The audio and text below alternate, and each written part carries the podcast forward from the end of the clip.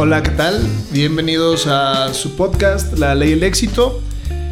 Les agradezco que nos sigan escuchando y quiero decirles que hoy nos acompaña una, una persona a la cual admiro mucho y admiro su trabajo por cómo ha crecido, cómo se ha desarrollado, dónde vienes eh, y lo que has logrado en algo con lo que vivimos todos los días, ¿no? Yo creo que no pasa un día en que no veamos algo que tiene que ver con lo que, con lo que tú haces.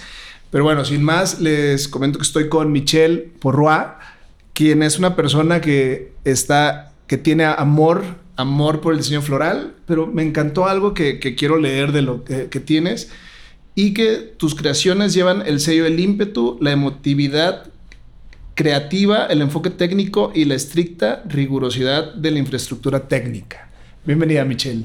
Muchísimas gracias. Estoy muy, muy contenta de, de que me inviten a un podcast como este en el que creo que muchas personas a lo mejor van a, van a conocer de este tema que a lo mejor nunca lo han eh, tenido de cerca y pues es para mí un gran gusto y honor que, nos considere, bueno, que me consideres para poner la historia de la empresa sobre la mesa. Gracias, gracias Michelle. Al contrario, el, el gusto es todo mío. De verdad, aquí en el EBMG hemos hecho este esfuerzo, este podcast de invitar a gente como tú que sin lugar a dudas personificas el modelo de la gente con la que queremos compartir, a la que queremos conocer, porque eres una persona que durante mucho tiempo te has dedicado a algo que es tu pasión y lo has hecho de forma exitosa, pero no solo eso.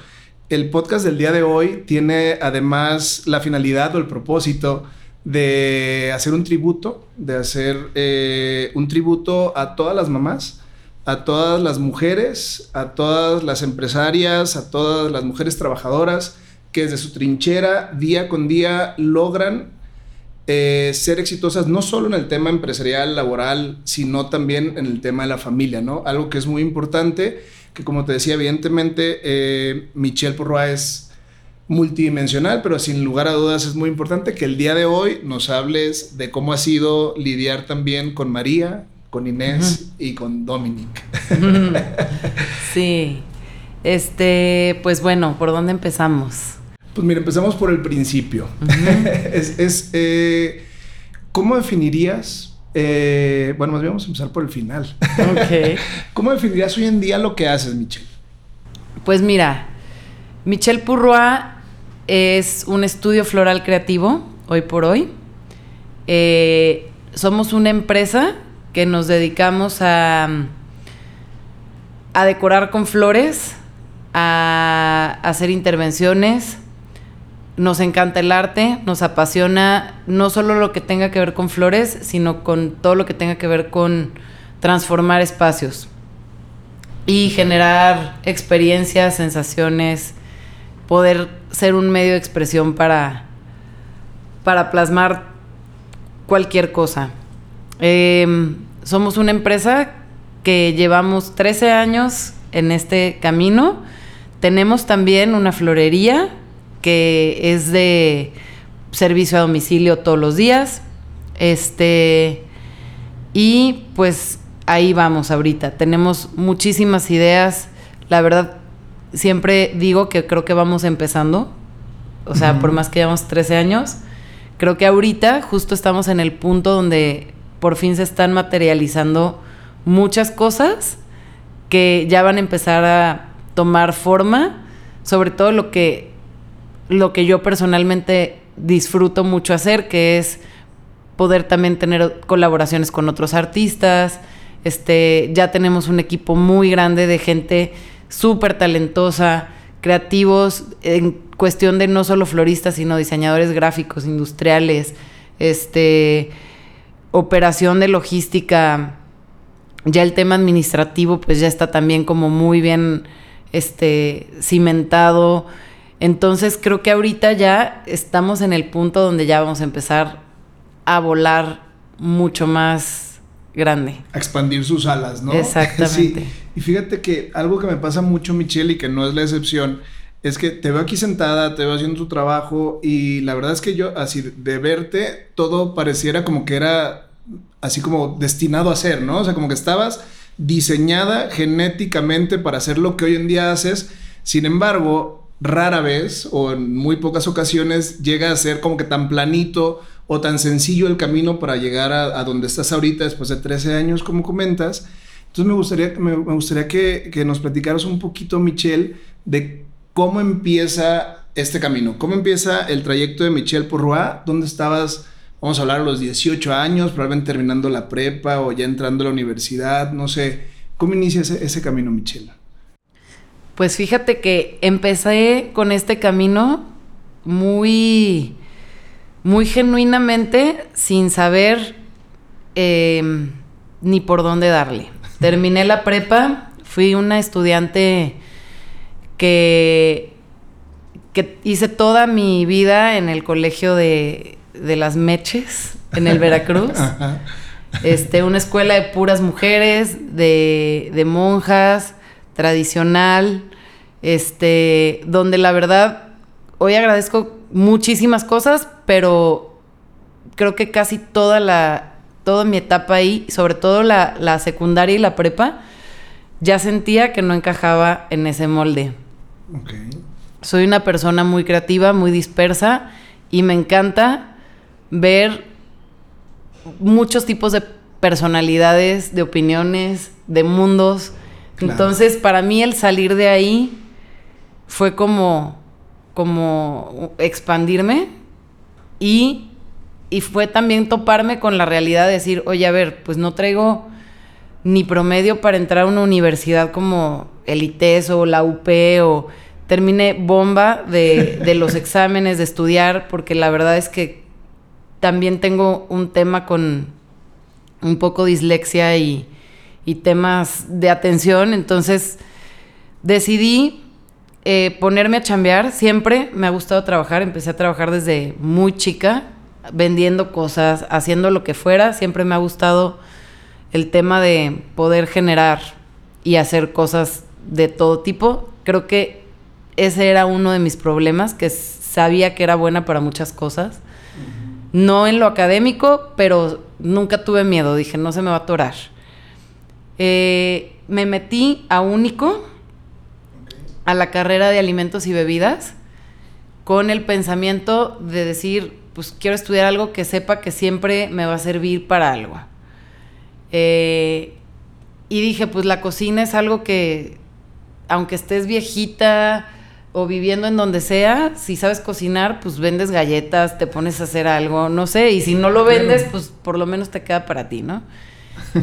la verdad es que no me gustó, la terminé pero vi que definitivamente pues no era por ahí.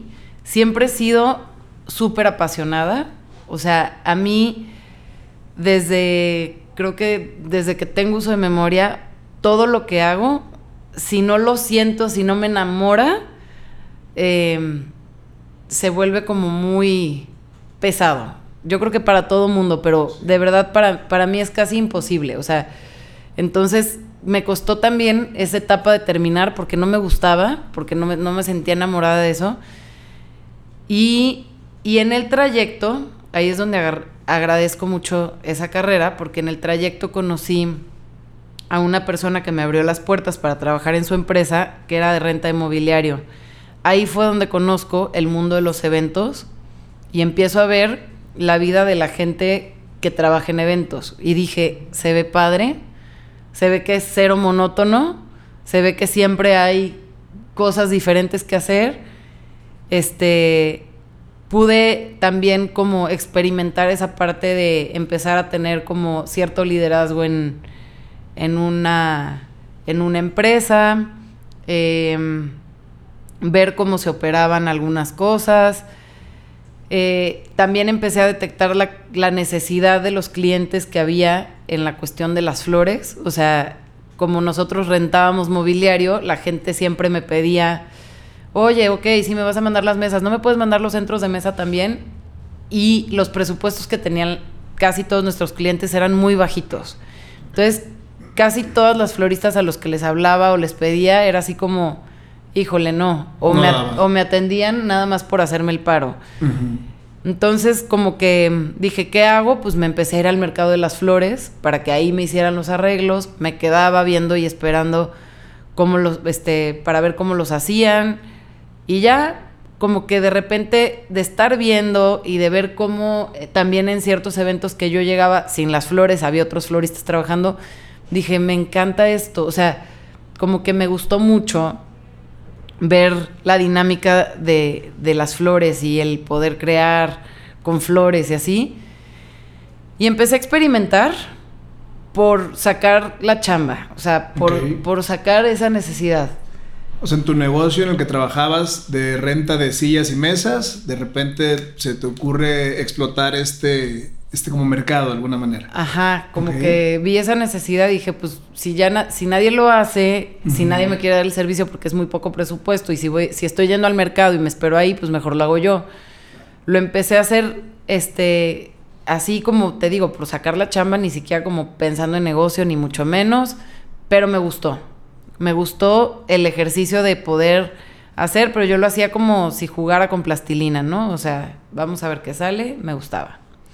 Y pues a partir de ahí duré yo creo que como unos dos años en esa empresa, eh, practicando, o sea, practicando y viendo y, y escuchando. Me metí a algunos cursitos de, de flores, básicos, muy básicos, pero me sirvieron. Este, y casualmente, una prima, hermana mía, que fue muy cercana a mí, se fue a vivir a Australia y entró a, a trabajar en una florería. Y, me y, y veía su página donde, de la florería donde trabajaba. Decía, no manches, está increíble. Me, o sea, me llamó la atención mucho más fuertemente como ver lo que se hacía allá, ¿no? O sea, porque en ese entonces en México no existían, la verdad, cosas tan bonitas como lo que tenemos hoy. Y, y allá sí, en Australia sí había unas cosas muy padres. Entonces ver eso como que me inspiró eh, a decir, no manches, tenemos que hacer algo así acá. O sea, está Claro. increíble. ¿Por qué no hay propuesta de diseño acá? ¿Por qué encasillarnos en las reglas del diseño de flores que te enseñan en una escuela que la verdad a mí me parecía horrible? O sea, como que yo decía, pero ¿por qué dicen que el arreglo tiene que ser en triángulo para que esté balanceado? ¿No? O sea, si yo no encontraba No lo sentido. lo estético, lo bonito y veía algunos arreglos de otros lugares y del mundo y decía, no, no, no encuentro en todos esa regla del diseño. Em, la verdad, siempre creo que sí lo traigo en la sangre, el, el tema del diseño. Inconscientemente, mi mamá este, sí era de poner siempre flores en la casa, poner la mesa linda. Crecí con eso, vi que eso, después ya vi que eso no era normal en todos lados. O sea, era un tema que había en mi casa y pues crecí, y lo, yo creo que lo, Lo absorbiste. lo absorbí muy bien. Eh, y el apreciar, ¿no? O sea, el apreciar creo que es algo que, que no cualquier persona trae desarrollado desde el principio. O sea, el apreciar formas, texturas, detectar cómo poder hacer una combinación que se vea bonita, cosas así. Claro. Eh, termino de trabajar ahí porque me iba a casar. eh, y ¿Con me Pepe? casé con Pepe. de quien hablaremos también más adelante. este, yo estaba bien chiquita, tenía 22 años. Me sentía grandísima y madurísima y lista para lo que fuera. Eh, entonces dije, bueno, pues ya me salgo de la chamba, voy a empezar a hacer lo de las flores por mi cuenta también. Y así fue. Pepe desde el principio este, me apoyó mucho. La verdad es que una de las cosas que vi en él desde el principio era que, que iba a poder crecer mucho con él en el aspecto de, de sentirme libre de poder hacer lo que quisiera, ¿sabes? O sea, porque él es muy... ¿A qué se dedicaba, perdón, Pepe, en ese entonces? Pepe se dedicaba en ese entonces a restaurantes, bar- bares, antros de ¿Tema Guadalajara. administrativo o más de relaciones públicas? Eh, era socio de varios lugares Ok. y eh, pues estaba en la operación. Ah, muy bien.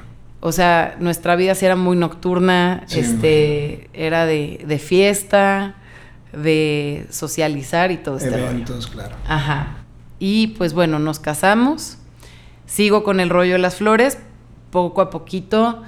eh, él apoyándome en la cuestión de, de organizarme, porque pues yo soy muy, muy creativa, muy poco organizada. este, entonces él siempre me dio como mucha Estructura. estructura, consejos y de todo. Aunque soy muy necia también y tardé mucho en entender el, Sí. el sentido de todo esto. Este, pero bueno, me apoyó. Me embarazo al año de Inés, eh, sin planearlo mucho. La verdad, como que eh, yo creo que estaba muy inmadura. Ahorita lo 23 veo. años. Sí. Embar- Embarazada de Inés. 23 años embarazada de Inés. Digo, cabe destacar que Pepe me lleva 13 años. Entonces, sí, sí es una diferencia de edades, pues fuerte. Él, yo creo que ya estaba muy listo para ser papá. Claro.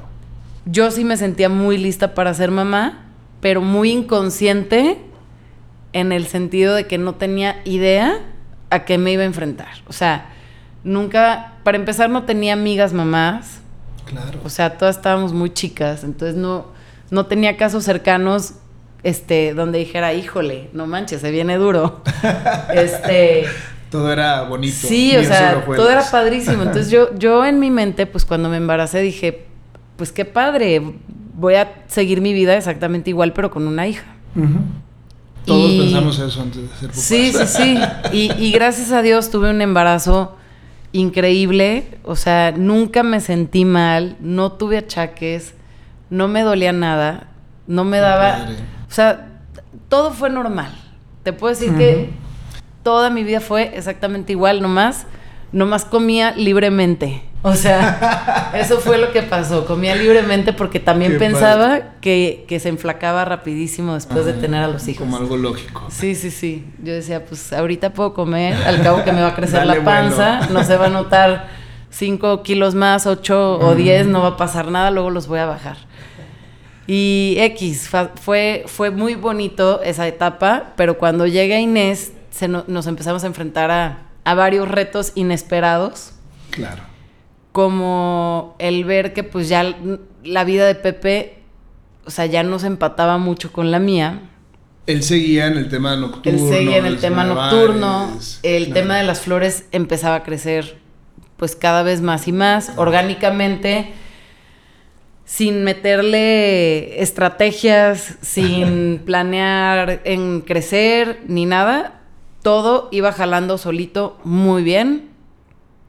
Y, y pues ya que nació Inés, o sea, ya no era opción seguir Pepe en los antros, yo este, desvelándome, pues ya no, ya no podíamos empatar mucho, entonces nuestras vidas como que se empezaron a separar en cuestión de que, pues imagínate, Pepe trabajaba de 5 de la tarde a 3 de la mañana, yo a las 6 de la mañana me iba por las flores, hacía todo, este, en ese entonces obviamente pues no tenía un equipo eh, de trabajo, tenía muy poca ayuda, eh, incluso en la casa, o sea, era como muy poca ayuda, no tenía gran soporte. Entonces, pues platicamos Pepe y yo y dijimos, ¿qué hacemos?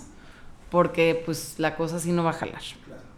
Entonces a Pepe le salió una oportunidad de irnos al DF eh, durante un tiempo. Esta historia la sabe muy poca gente. Ok. Este, de irnos a México durante un tiempo, le ofrecieron una oportunidad en un restaurante allá. Iba a seguir en el medio, pero ya con un horario de comida, ¿no? Más decente, claro. Mucho más decente. A mí me emocionaba muchísimo porque yo nunca me fui de Guadalajara. O sea, nunca había vivido en otro lugar.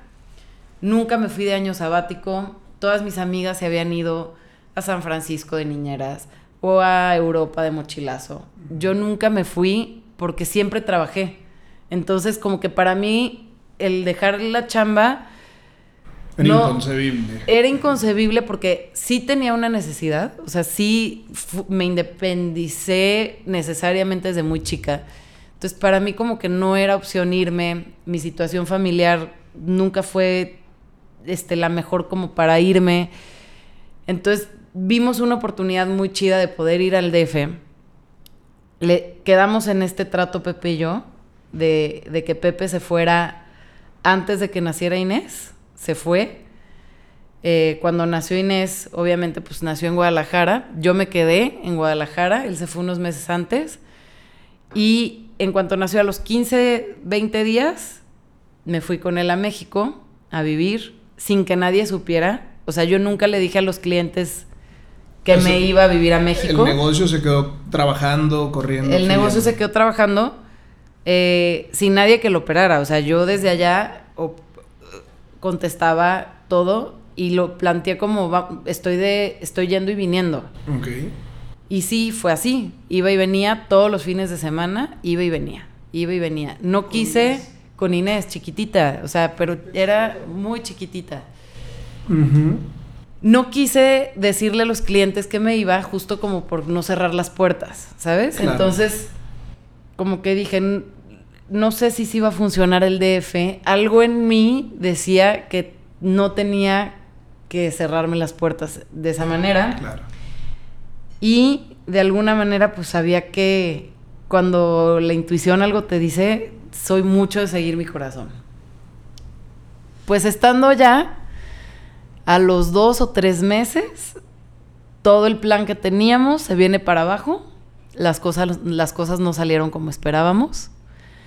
Y nos regresamos a Guadalajara con un pie adelante y el otro atrás De plano. este, ahora sí ya con un plan completamente distinto porque pues Pepe ya aquí en Guadalajara ya tenía prácticamente muchas puertas, ya las había cerrado.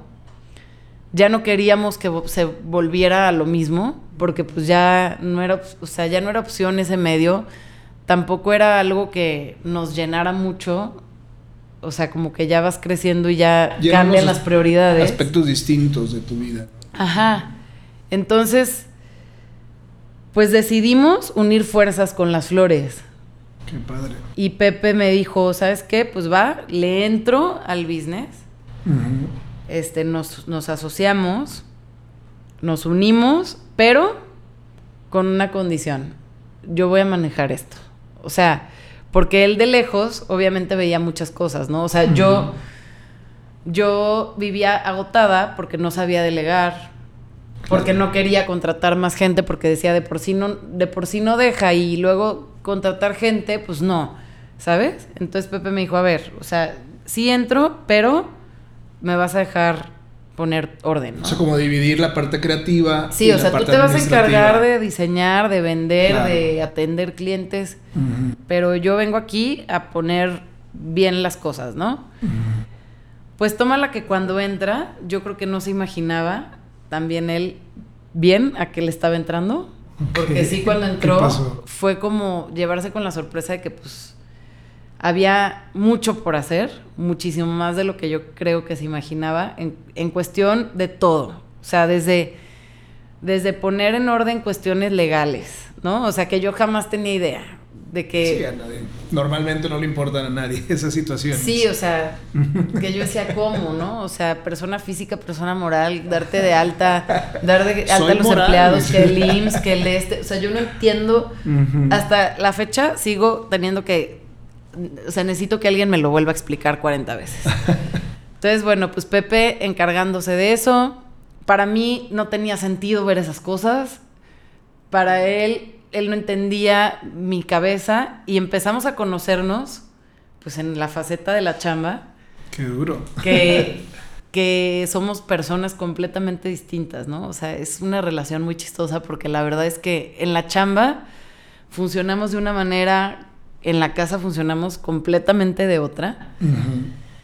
Pero cuando las cosas no están bien en, en la economía, o sea, todo se pone muy tenso. Y en ese Sí. entonces las cosas no estaban bien. Dicen cuando, cuando los problemas económicos entran por la puerta, el amor salta por la ventana, ¿no? Sí, sí está, Oye, sí está muy cañón eso. Quisiera hacer un, un paréntesis, Michelle, porque así como, como me lo estás platicando, pareciera medio az- azaroso, así como random, eh, que hayas terminado en, el- en el negocio creativo de las flores. Sin embargo, quiero, quiero tocar ciertas cosas que dijiste, pues que eres una persona desde siempre creativa, eres dispersa, muy inquieta, eres Tauro. ¿Cuándo cumples Sí. años, por cierto? El 24 de abril. El 24 de abril. Ah, pues acabas de cumplir. Felicidades. Sí, gracias, gracias. Eh, querías ser cantante. Quería ser También. cantante, quería ser manager de artistas, quería estar en un escenario, O, lo, o, sea, sí, siempre me gustó eso. Sí, el, tema creativo, ¿no? Entonces yo veo que como que tu vida siempre estuvo impulsada por el tema creativo, el tema este, artístico. Sí. Pero, y, y, y ahora sí medio por la vida que te fue llevando, te fuiste dedicando a las flores, a los arreglos y todas estas cuestiones. ¿En qué momento, Michelle, te das cuenta que esto supera un gusto, esto supera un negocio y, que es una pasión? ¿En qué momento te das cuenta? ¿qué pasa en ese trayecto en el que dices, esto es lo que me gusta, esto lo disfruto, esto lo amo? Pues la verdad, yo lo vi desde que empecé a comprar las flores en el mercado cuando estaba en la otra empresa. O sea, decía, me sentía muy feliz, ¿sabes? O sea, yendo a esos lugares, yo amo México y creo que no hay mejor lugar que en un mercado, que en ese tipo de espacios para sentir México, ¿sabes? Claro. Entonces, para mí era como, esto me hace muy feliz. Nunca vi en esto un negocio. O sea, a diferencia de miles de historias que he escuchado, o sea, para mí ni siquiera estaba en mis planes hacer con esto un negocio, pero sí estaba en mis planes tomarlo como un hobby que no quería dejar. Y que si podía dar lana, pues qué padre, ¿no? Me di cuenta de que era buena porque te das cuenta que eres bueno cuando ves la reacción de las personas a tu alrededor, ¿no? O sea, cuando la gente te lo empieza a aplaudir o a probar o a decir, me encantó lo que hiciste. Y más pues en el tema creativo. También me di cuenta de esta pasión porque vi, o sea, yo siempre que quise estar como en el medio artístico o haciendo algo así, hoy me doy cuenta de que era por una necesidad de expresar por medio de algo así todo lo que traigo adentro, ¿sabes? Entonces, este, digo, por ejemplo, en mi adolescencia y así, tocaba la guitarra todo el santo día ah, y me encantaba la música, me encanta la música y ahí encontraba eso.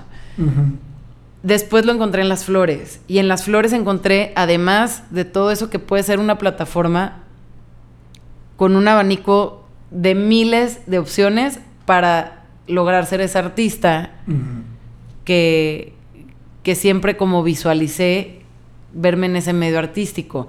No necesariamente como por el hecho de salir en un espectacular y ser la, la famosa, sino como por el hecho de decir, quiero que todo mundo pueda sentir esto que yo estoy sintiendo y verlo plasmado y comunicar, porque de verdad yo creo que lo que va a rescatar la humanidad es la creatividad del arte, que es lo que te hace sensibilizarte, conectar, regresar a la tierra, poder ver con otros ojos otra cosa. O sea, para mí eso es como lo que más me, me gusta de esto, ¿sabes? Sí, sí, qué importante. De hecho, se ve, es, muy claro que cada vez que veo algo tuyo, un proyecto tuyo, conocemos un poquito de ti a través de esos proyectos. O sea, te expresas de una forma sorprendente por medio de todo lo que haces. Yo vi tus redes sociales y vi tus proyectos de los cuales vamos a hablar evidentemente. Y sí se ve eso, o sea, sí se ve un pedacito de ti, sí se ve que te entregas, sí se ve que quieres compartir, que quieres comunicar y lo, lo logras muy bien, lo haces muy bien. Y eso es por, por la pasión que sientes hacia las flores, ¿no? Hacia comunicar, hacia el arte. Y que muchas veces nosotros, desde una ignorancia, encasillamos el tema floral en cositas pequeñitas, ¿no? En el arreglo floral, lo, que, lo, lo que ves en las calles y tú lo has llevado a otros niveles, drásticamente, ¿no? Incluso Has, tenido exposiciones artísticas como la que tuviste en Miami con Cris Molina. ¿Cómo llegas a eso? O sea, ¿cómo trasladas ahora un negocio floral o una pasión floral a esta expresión artística tan importante? Es un tema de ir, o sea, creo que he migrado mucho el propósito de ser florista. O sea, por ejemplo, este año, bueno, desde el año pasado, eh, hemos trabajado para bodas con muchos clientes extranjeros. Y a mí me llama fuertemente la atención que México es un país con un, o sea, con una cantidad de locaciones para casarte impresionante que no hay en otro lado del mundo. Y no solo eso, sino que los precios, la calidad de trabajo, la creatividad, la variedad de flores, de proveedores, de, mano de obra. O sea, no hay, para mí, de verdad, no hay en otro lugar algo como lo que hay aquí. Y lo que sí veo es que no está valorado en otros países, ni siquiera aquí mismo, o sea, creo que somos este, muy malinchistas en esa parte de que no valoramos, sí nos damos cuenta, pero no se valora, y te voy a platicar por qué no. Este, entonces cuando yo, eh, yo y mi equipo empezamos a ver cómo, oye, a ver, los gringos vienen a casarse a Cancún, les estamos nosotros haciendo la boda, se van para atrás con cualquier cosita, o sea, con cualquier cosita, ellos ya están sorprendidos, impactados, y aquí tenemos bodas en Hacienda La Escoba, que es un venue increíble, bodas de miles y miles de pesos, donde la gente que va a la boda sí se impresiona, pero no lo expresan. Todo mundo está, si acaso te dicen, oye, qué bonito quedó, qué lindo.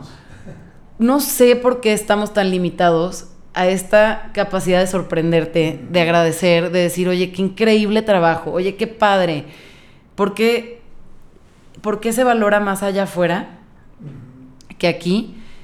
¿Y por qué también, por ejemplo, en el tema de las flores, en cuestión de mercado de las flores, no sé, yo como no tuve la oportunidad desde, este, desde el inicio de mi carrera de ir a Holanda a conocer los campos de flores o ir a otros lados. O sea, yo pensaba que aquí México era pues lo más chafa, porque yo decía, pues es que lo chido está en Europa, en Holanda, en... Tulipán. Ajá, en, cualquier otro lado del mundo, ¿no? O sea cuando me empecé a dar cuenta de que, de que no, o sea, cuando ya empecé a viajar y a ver y todo, decía, o sea, perdóname, pero nada se le compara a las flores de México. O sea, sí hay niveles de calidad muy altos en otros lados, sí hay unas cosas que te mueres, pero México, o sea, tiene una central de abastos de flores que no te imaginas. O sea, es como la central de abastos de Guadalajara de comida y todo, pero de flores, o sea, enorme. Pasillos de gladiolas, pasillos de rosas, pasillos de follajes, pasillos de... Que dices, no puede ser que esto la gente no sepa que existe, no ¿sabes? Reconozca, claro. Entonces tenemos que posicionarlo. O sea, yo sí siento una gran necesidad de posicionar a México en el tema de las flores a nivel mundial. O sea, no, no mi marca el tema de las flores, o sea, porque hay tanto talento, tanto talento en el tema de artístico y floral que dices, no, no puede ser que, que en Japón, que en Nueva York no nos conozcan todavía y no ubiquen todo esto que se hace y no haya las mismas ganas de venir a un mercado como este que como a los jardines de flores de Holanda, porque es toda una experiencia, ¿sabes? ¿Dónde está ese mercado? La verdad, yo no lo Está en las, bueno, en, en, el DF hay dos, es una central de abastos, la verdad no sé exactamente dónde está ubicada, pero es una central de abastos muy grande, y otro es el mercado de Jamaica, que está más o menos cerca del aeropuerto. El mercado de Jamaica también es divino, y es espectacular, porque te digo, una vez unos clientes este, israelitas vinieron y les di un tour por el mercado, estaban impresionados, obviamente como pues fuera de su cabeza, ¿no? O sea, decían, ¿por qué las flores no están por colores? ¿Por qué no están refrigeradas? Pero ¿por qué aquí hay un perro y luego afuera del puesto de flores hay un puesto de tacos? ¿Y por qué venden elotes si es un mercado de flores? Me decían, esto es lo más surrealista que he visto en mi vida. Y les digo, sí, o sea, sí es cierto. O sea, parece. Está, padre. está de película, pero es un. O sea, encuentras un encanto en esto increíble que dices, pues sí, se te vuela la cabeza, ¿no? O sea, de pensar que así es México, ¿no? pero en, los mercados, pero en los mercados lo ves mucho y a mí eso me, me fascina. Este, entonces, pues parte de esa necesidad. Y, y dije, ¿cómo puede ser una buen área de oportunidad de posicionar a México en las flores, pues haciendo colaboraciones con otros artistas de otros lugares. A mí me encanta el tema de las instalaciones. Instalaciones me refiero a cosas más, este, como con distintos materiales, o sea, desde textiles, eh, cerámica, también obviamente flores, como para expresar o poner un tema sobre la mesa y plasmarlo en una instalación. Entonces, bueno, salió la oportunidad con Cris Molina, porque una amiga está en Miami, trabaja con él. Tenía él una galería de fotos, este, bueno, no tiene una galería, más bien tiene una serie de fotos que iba a exponer en una galería. Y nos invitó a colaborar, a colaborar con él, interviniendo el espacio también, con pequeñas esculturas de flores. Estuvo padre, fue un ejercicio muy interesante el poder ir a, a, Miami a hacer esto. Sobre todo, lo que más me dejó sorprendida fue la reacción de la gente.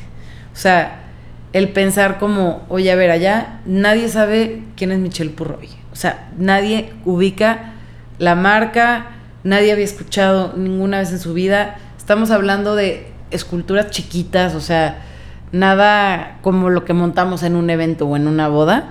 Y la gente estaba impresionada. O sea, que dices, ¿cómo? ¿Por qué? Porque acá le dan tanto valor y en México no. Ahora viene lo de después, ¿no? O sea, ¿por qué? ¿Por qué ahora que ya fuimos a Miami, todo mundo nos felicita tanto?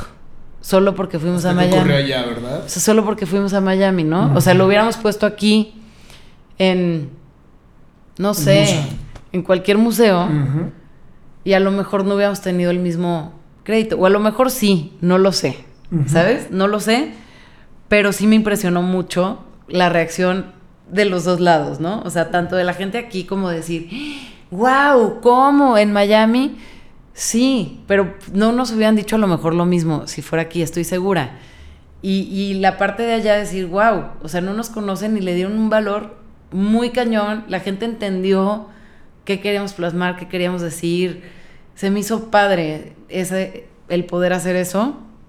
Y, es la idea, o sea, poder empezar a tener, mm, encontrar más espacios, sea en México o en donde se pueda, este, para, para poder proyectar lo que, lo que hacemos. La creatividad, la riqueza natural que tenemos en México, ¿no? Que muchas veces eh, menospreciamos y como que en este sentido de trascendencia equívoco, sin lugar a dudas, hasta que vas a Miami, hasta que vas a Nueva York, se dan cuenta y valoran el trabajo y la riqueza que, que representa tu trabajo y como tú bien lo dices, son piezas de artesanía de la naturaleza. Totalmente. Y como tal deberían de apreciarse en los eventos, como tú dices, que, que, que realizas y que haces los, los adornos florales, son mucho más grandes que lo que pudiste hacer en Miami, pero uno no le resta al otro, ¿no? O sea, los dos deben de ser igual de valorados. Completamente. Sin embargo, ahí estamos. Y pues bueno, eso suena muy bonito, está padrísimo. Ahorita ya después de 13 años de trabajo y todo esto. Pero quisiera regresarte a el tiempo en que comentabas y que me quedé con una duda muy importante de que tú, tú te ibas o vas a los, al, al mercado, ¿qué haces o hacías con tus hijas? Pues me las llevaba a todos lados. O sea, literal, fueron niñas este que crecieron conmigo en rebozo, así, me las amarraba. Qué padre. Este, me las llevaba. Ahorita me acuerdo y digo, no, o sea, era una salvaje, era una mamá muy salvaje. Este, mi mamá me apoyó muchísimo, mis suegros nos apoyaron muchísimo y Pepe o sea, ahí también la verdad tiene un crédito muy grande porque pues nos dividimos esa tarea. Este, creo que los dos, los dos le entramos parejo al, al paquete. Y Pepe también desde el principio fue un papá súper entrón. O sea, donde desde el día uno las bañaba, las cambiaba, les cambiaba el pañal, este, incluso, incluso yo cuando nacieron sentía una culpa tremenda porque creo que tardé en conectar como, como con mi parte maternal. A, diferencia de miles de mamás, a mí me decían mucho, yo decía, ¿qué voy a hacer cuando nazcan? ¿Cómo se le hace? Y todas las mamás me decían, tú vas a saber qué hacer. O sea, solita vas a saber, pero ¿cómo me voy a despertar en la noche? Te vas a despertar. O sea, es el instinto maternal. Pues yo no me despertaba. O sea, me lloraban al lado y no me ah, despertaba. O sea, y no sabes lo feo que sentía. O sea, horrible. Porque yo me despertaba en la mañana y le decía a Pepe, no manches, no lloraron. Y Pepe me decía, o sea, aquí hay tres mamelucos vomitados, este, cambié pañales, le di bibi, lloró toda la noche y, y tú estabas muerta. Esto con Inés. Esto con Inés y también con Dominique. Ah, sí. sí.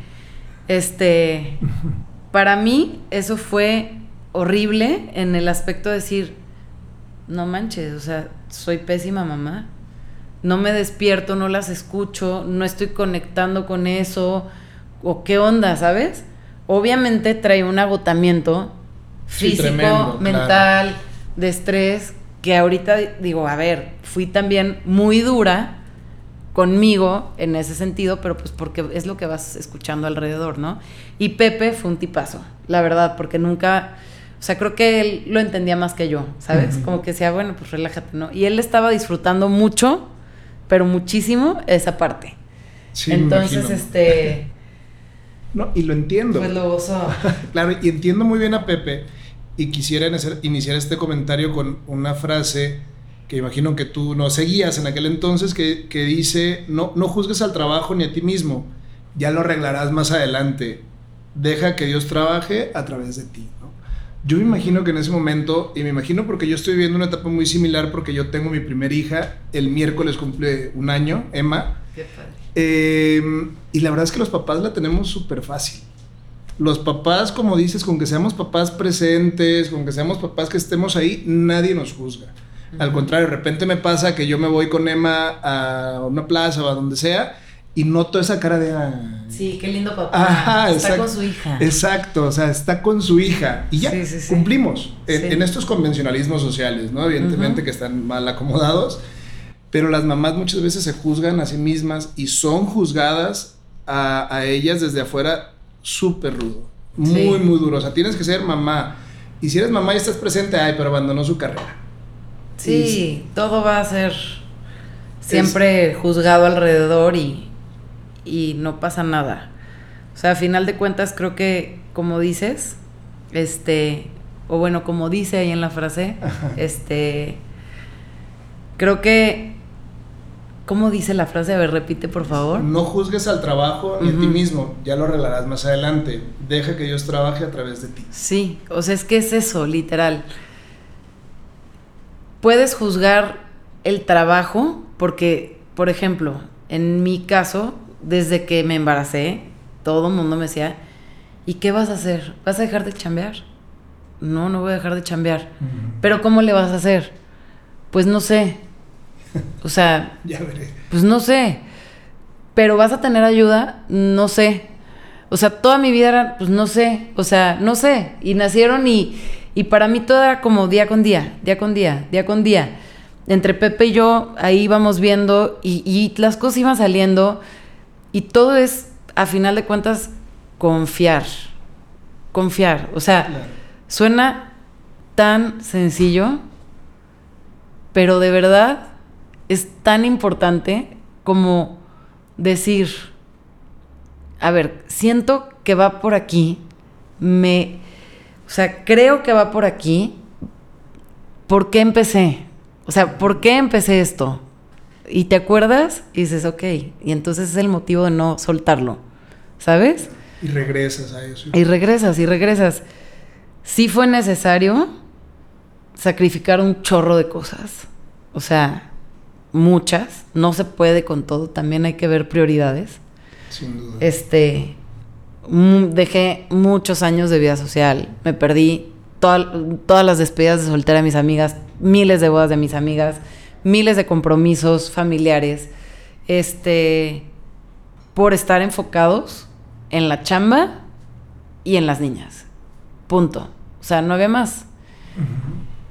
Y y en ese momento no me daba cuenta de para qué iba a de si iba a valer la pena o no, ¿sabes? O sea, no era como, te digo, como no teníamos una estrategia de, ok, vamos a pegarle dos años a la chamba y a las hijas, pero después de dos años, como ya vamos a estar en otro punto, pues ya va a volver la vida social. No. O sea, no pensaba. O sea, por supuesto que no sabía si iba a volver o no iba a volver o qué, pero pues en ese momento la necesidad era la necesidad había que hacer lo que teníamos que hacer y punto. Y estábamos claro. tan también abrumados, porque pues obviamente cuando ya te llega un hijo, te cambia todo tu chip. Sí. Y te empiezas a dar cuenta de que dices, oye, pues va por ellos todo, ¿no? O sea, todo, te olvidas de ti, te olvidas de ti, la verdad, y más como, como mamá, o sea, yo sí me olvidé de mí un buen rato, en el sentido de que, a ver, sí, obviamente estaba desarrollándome en este plano de, de mi, de desarrollar este talento y hacer una empresa, pero como en un rush. Claro, sí. Que le estás dando y le estás dando y, tardé un buen rato, sobre todo en los primeros cuatro años, yo creo, en volver a voltearme a ver y decir, oye, a ver, pero ¿cómo me siento? Pero ¿cómo estoy? Este, ¿sabes? O sea, en volver a ti y decir, bueno, conecto conmigo, ¿no? O sea, porque estás tratando de conectar con todo, con la chama, con la hija, con el esposo. O sea, porque aparte también la relación, imagínate, casados, al año la hija y luego eh, socios. Emprendimiento del ¿no? negocio. Ajá, socios. Conócelo ahora en su parte de la chamba. Nos, nos metimos en un rollo de que decíamos, ahora, ¿cómo fregados abandonamos esto? Porque te lo juro que sí era un tema. O sea, yo creo que si hubiéramos tenido la opción de decir, eh, hay forma de separarnos un rato en cuestión de decir, ya no quiero que trabajemos juntos. Hubiera sido una muy buena opción, pero en ese momento no veíamos otra opción, porque eso era lo que le estábamos apostando. Entonces, era, ya nos subimos al barco, pues ya no nos bajamos. O sea, ya esto es lo que hay y es una buena oportunidad porque veíamos y confiábamos en que podía crecer. ¿Sabes? Entonces pues le hicimos así. Eh, la verdad, creo que fue muy importante el tema de la terapia, el tema de pedir ayuda. Sin duda. El tema de apoyarnos con gente profesional.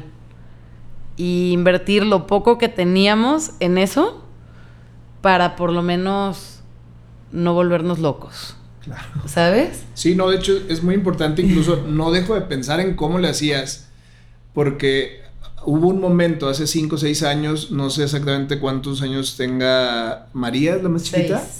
Seis años, en el que tenías una bebé recién nacida, una de cuatro y una de seis, o sea, y, y malabareabas todo esto con el, el hecho de estar creciendo un negocio. O sea, ¿cuál sería la clave que tú nos pudieras compartir ahorita? O sea, yo sé que es multifactorial, pero ¿qué crees? O sea, entiendo que la ayuda profesional, entiendo que tener ese tema de terapia. Yo creo que el primero, la primera cosa es, para mí, por ejemplo, fue muy importante no soltar mi proyecto personal Claro. de vida. O sea, creo yo que la parte de la, de la maternidad sí es como también vocacional. O sea, no todo mundo nacemos para, para ser mamás.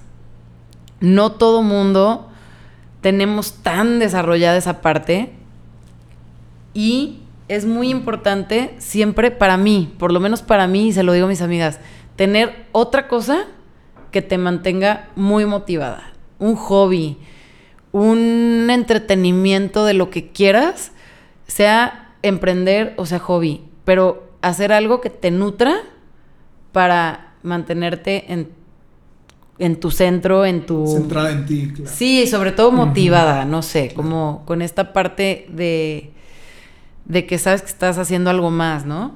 Este, la parte de, de poder estar presente en cada momento, que es un trabajo que todavía es, yo creo que nadie lo logramos al 100% eh, más que practicándolo mucho y siendo muy, muy conscientes de, de hacer pausas para aterrizar, pero el poder tener tiempos de calidad para lo que sea.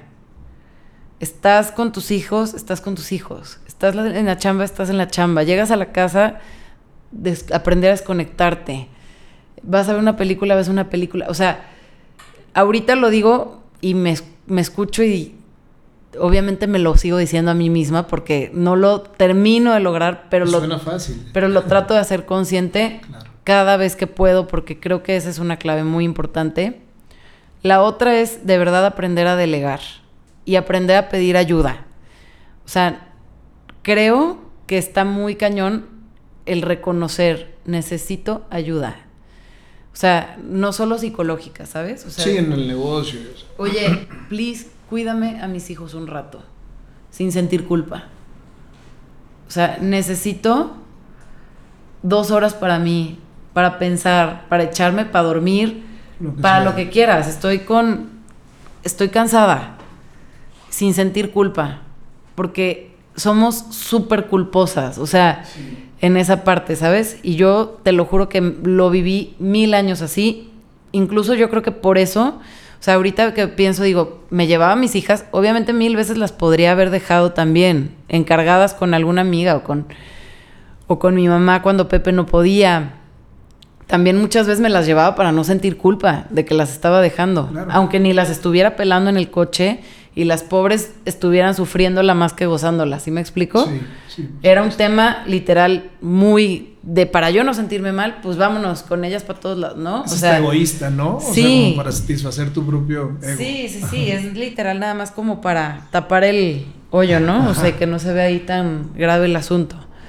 Entonces, pedir ayuda, o sea, poder levantar la mano y decir, necesito ya un equipo de trabajo, ya no puedo yo hacer todo, ya no puedo este, yo cumplir con todo, sí necesito ayuda, eso es muy importante para mí.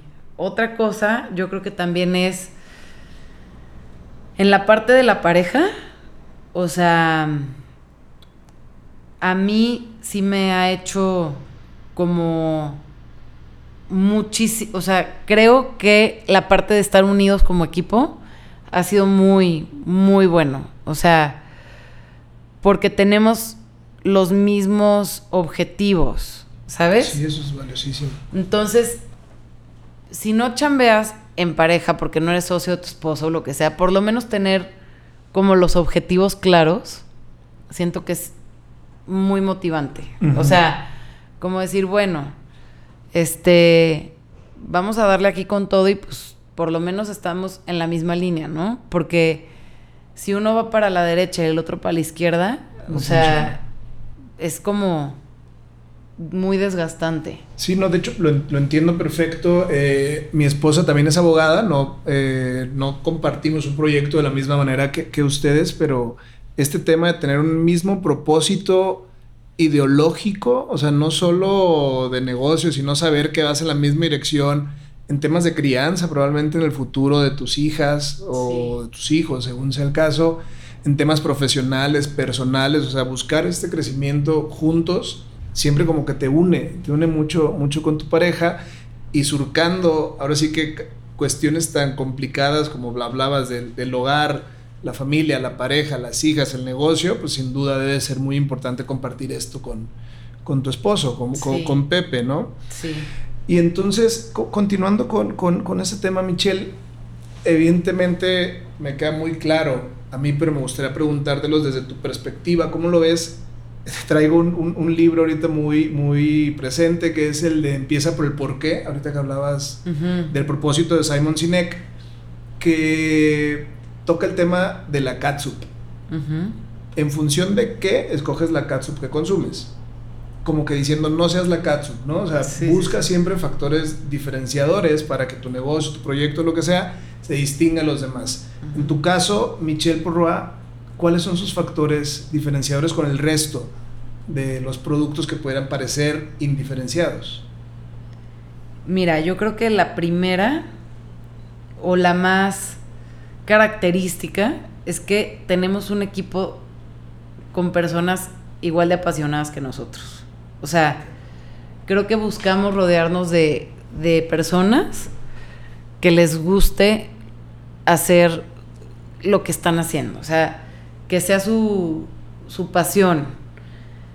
Em, también creo que hoy por hoy tenemos este un equipo de personas muy profesionales este, donde sí buscamos estar capacitándonos muchísimo, este, tratando de ser muy profesionales. Pepe se encarga de, toda esa parte como eh, de tener siempre sistematizado, este, con procesos.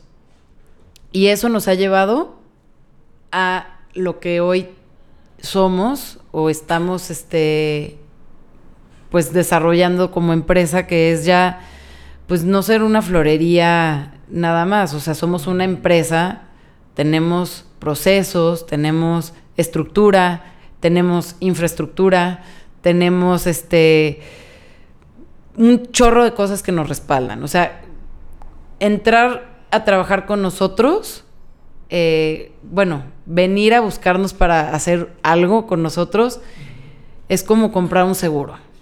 ¿Sabes? O sea, nosotros te vamos a dar la garantía de que tu evento va a salir o de lo que vamos a hacer va a estar al 100. Obviamente, durante el proceso la regamos ya 40 mil veces, ¿sabes? O sea, sí. pero hoy por hoy sí me atrevo a meter las manos al fuego y decir que neta lo que hacemos es porque va a funcionar. Nos, o sea, nos, nos represente lo que nos tenga que representar, tenemos esa garantía, ¿sabes? Por los años de experiencia que tenemos, porque ya hemos hecho muchas cosas a prueba y error que hoy por hoy sabemos que funcionan y que no funciona y qué tenemos que hacer y qué no. Y, y también el equipo de, por ejemplo, logística, producción, o sea, ya es, todos son personas que llevan años de experiencia en esto, ¿sabes? Claro. Entonces creo que eso es un diferenciador muy, muy grande. Sin duda, y sin duda con el que me quedo más importante para mí, creo que comparten la misma pasión. Sí. Qué importante es eso, que haya una pasión, que haya un, porqué y que ese porqué esté muy claro y permee en todo el equipo, porque se nota, ¿no? O sea, se, ve, o sea, se siente, se siente esa situación. y te quisiera preguntar, ¿qué sientes cuando ves algo, si, has tenido la oportunidad que hiciste hace 15 años, hace 13 años, relacionado con el tema floral, ¿cómo lo ves y cómo te ves ahorita? ¿Qué crees que ha cambiado? ¿Sabes qué? Siento como... Me da muchísimo gusto ver ahorita las cosas que hacía antes y que digo, cero me gusta, o sea, no entiendo qué no entiendo qué le veía. Ajá. Pero me, remonto a esa sensación de cuando lo hice y me acuerdo que me fascinó. Distinto, claro. Entonces, como que creo que eso es algo que también nos ha hecho eh, crecer mucho, porque toda la vida me ha gustado lo que hemos hecho. O sea, siempre me ha gustado el resultado, ¿sabes? Pocas veces, pocas, contadas, te puedo decir que hemos hecho algo que diga, híjole, qué pena enseñar esto. O sea, please que no lo vean o que no sepan que nosotros lo hicimos. ¿Sí te ha tocado sentir eso? Sí me ha tocado, muy, pocas veces. Así, pocas, pocas veces, la verdad. Porque te digo, siempre como ponemos todo el corazón, o sea, nos cueste lo que nos cueste, para mí es importante que las cosas queden padrísimas, porque si a mí no me gusta, pues, ¿cómo lo vas a enseñar? Obviamente me remonto a esos 12 años atrás veo lo que hacíamos, hoy se me hace muy feo, pero me da mucha ternura, no sé, como esta parte de decir, wow, o sea, para mí eso era algo espectacular. Entregaste y para mí fue tan espectacular que el cliente lo vio espectacular.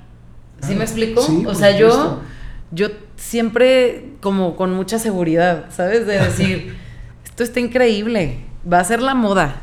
o sea. y así lo percibía. y sí, o sea, y sí creía tanto en eso que estaba haciendo o poniéndole ahí todo el alma y entonces no lo juzgo.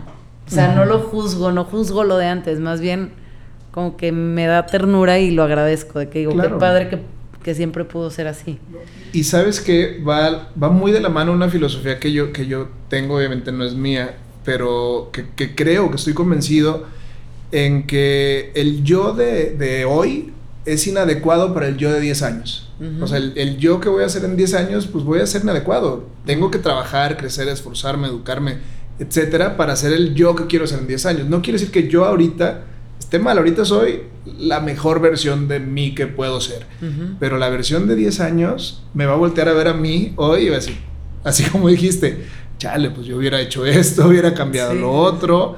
Este, y qué padre que, que lo puedas reconocer así y con esa filosofía tan bonita. Porque pudieras reprocharte o juzgarte de cómo es que hacía eso, pero bueno, evidentemente muestra tu crecimiento y tu desarrollo, ¿no? y, y, y, hoy también más que nunca estoy convencido, Michelle, que este crecimiento y este desarrollo al que llegamos cualquiera de nosotros en cualquier medio rubro que estemos, se logra mucho de la mano de mentores. muy, tú decías de, de, que buscar ayuda es, es, un elemento muy importante, en, en, incluso en cualquier negocio, en cualquier rubro, pero tú lo refieres y me gusta mucho, te lo voy a preguntar más así. ¿Quiénes han sido esas personas mágicas que en tu vida han estado y han, la han enriquecido, la han apoyado, te han ayudado a llegar a donde estás ahorita como Michelle Porroa? miles y miles de personas. O sea, claro. te puedo decir que al principio, eh, yo creo que, por ejemplo, la misma gente del mercado de las flores fueron ángeles para mí. O sea, no sabes cómo me ayudaron a, resolver, a hacer, a, aprender técnicas que no sabía que se tenían que usar para un evento. Este, luego, por ejemplo, eh, los mismos wedding planners que confiaban en nuestro trabajo cuando no teníamos ni siquiera un portafolio ni nada. O sea, yo creo que todos los clientes, los primeros clientes que tuvimos, o sea, también digo, pues fue gente que nos ayudó de alguna manera a darnos esa oportunidad, a confiar en, en nuestra chamba, a arriesgarse, a arriesgarse con nosotros y poner ahí, porque la verdad lo que hacemos es que la gente nos entrega toda su confianza para fechas muy importantes. Sí, o sea, y las flores son un factor que determina muchísimo el evento.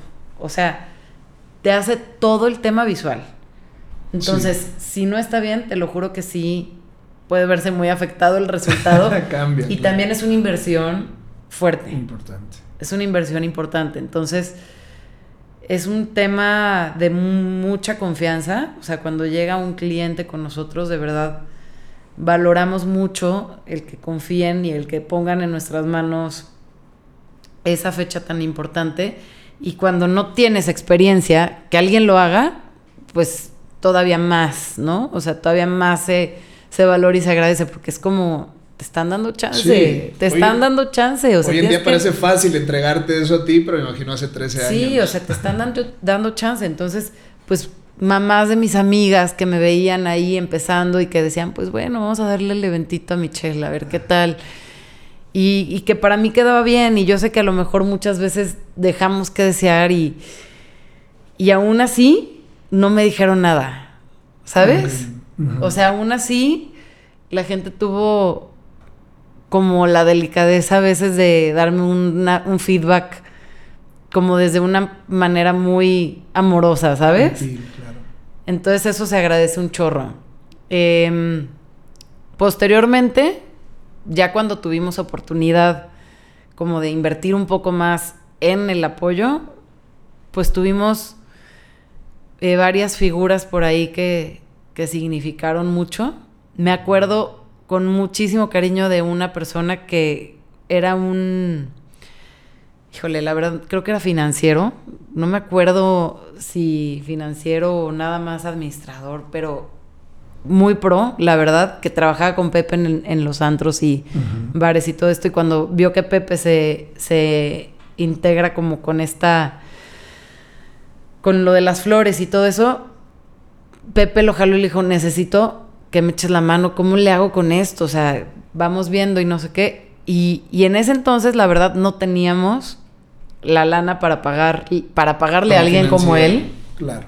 sobre todo a alguien como él de ese nivel. Y le dedicó horas, pero horas y horas y horas de su tiempo al proyecto. O sea, le apostó muy cañón.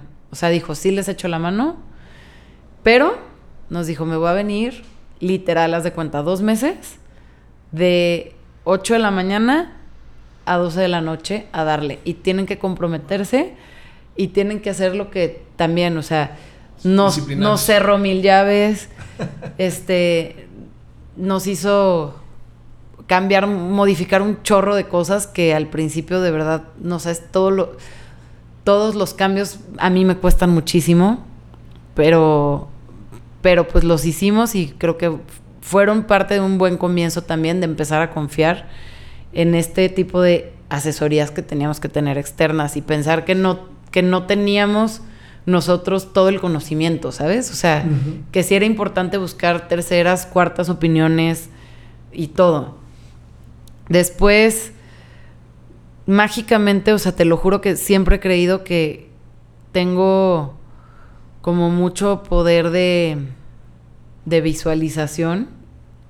Entonces, cuando, o sea, muy chistoso, haz de cuenta, no sé, pensar en los perfiles, ¿no? Híjole, ¿cómo me encantaría tener una mano derecha que sea florista, pero que también sea organizado, pero que le gusten los niños, porque mis hijas van a estar ahí, Claro.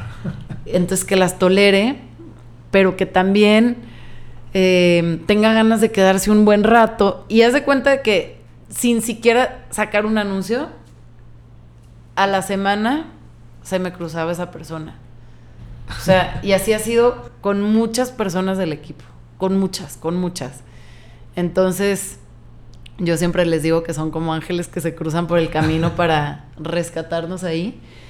Eh, tuvimos muchas consultorías donde nos apoyaron para, para poner todos estos procesos y, y bueno, todo en orden. Este, y ya después, pues, mentores personales, ¿no? Este, desde terapeutas, este, coaching, como Ana Meyer, que ahí está en la, en el Instagram, tuve hace poquito la, este, la invité para platicar, porque también creo que es importante contar estas partes de la historia. Este, Pelonzán, no sé si lo ubicas, a Juan Pablo Godínez, que también es coach, este, es life coach y tiene muchísima experiencia en todo esto. Me ha ayudado mucho y pues ha sido crecer por todos lados, Claro. cre- buscar crecimiento por todos esos Sí, lados. siem- siempre, te suma, siempre te suma tener gente preparada y gente con la que empatices. Y pues bueno, hablando de estas personas mágicas y en el contexto de- del Día de las Madres, quisiera preguntar también, ¿qué ha sido para ti en tu vida tu mamá, Uf. Tere?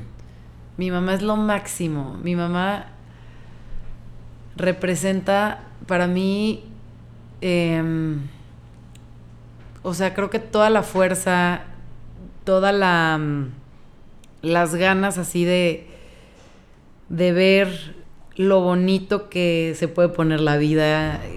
Mi mamá es la persona más positiva del mundo, entonces siempre me ha echado porras. Siempre me ha echado porras, siempre me ha impulsado a, no abandonar el barco, me ha hecho regresar también a ver las cosas importantes que hay que poner atención.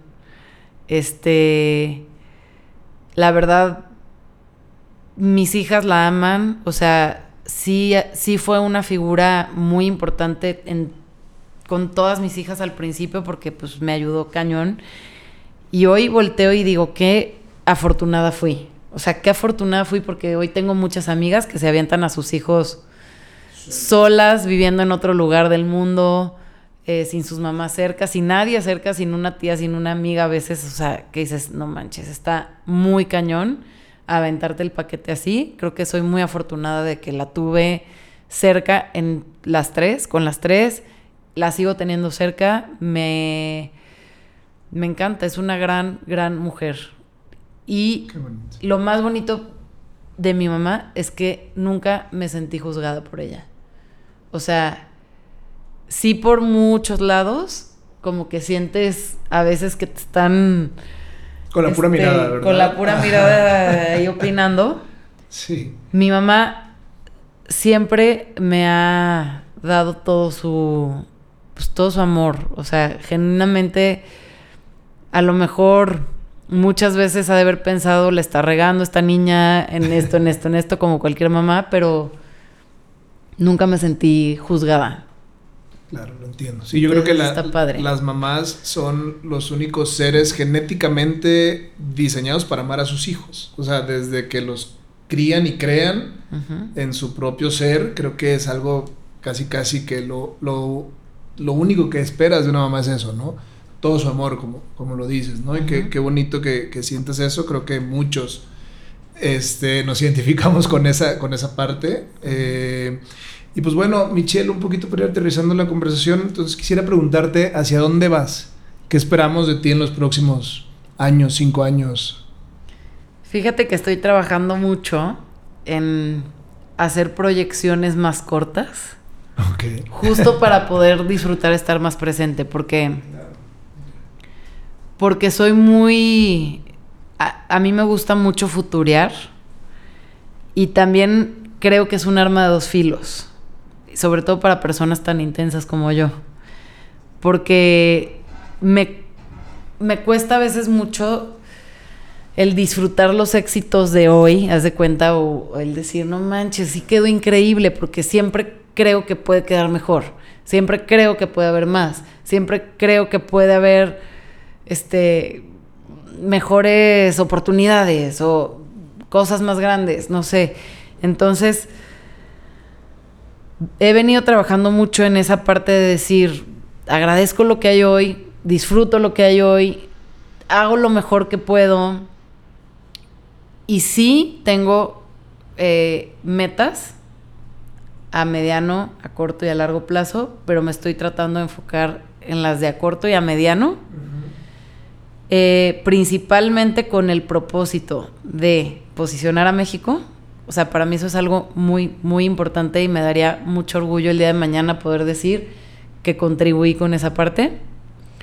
Em, otra parte para mí muy importante es, creo que estamos en un momento como empresa en el que ya estamos con la posibilidad de apoyar a nuestros mismos colaboradores a crecer mucho más adentro de la empresa. Este, porque pues una cosa es que, que te vaya bien y otra cosa es que ya pueda ser parte del proyecto de alguna manera como mucho más padre. Entonces, este, pues ese es otra de los objetivos que tenemos. Eh, también tengo muchas ganas de, o sea, la verdad, tengo como una necesidad de sacar varias líneas de productos de diseño.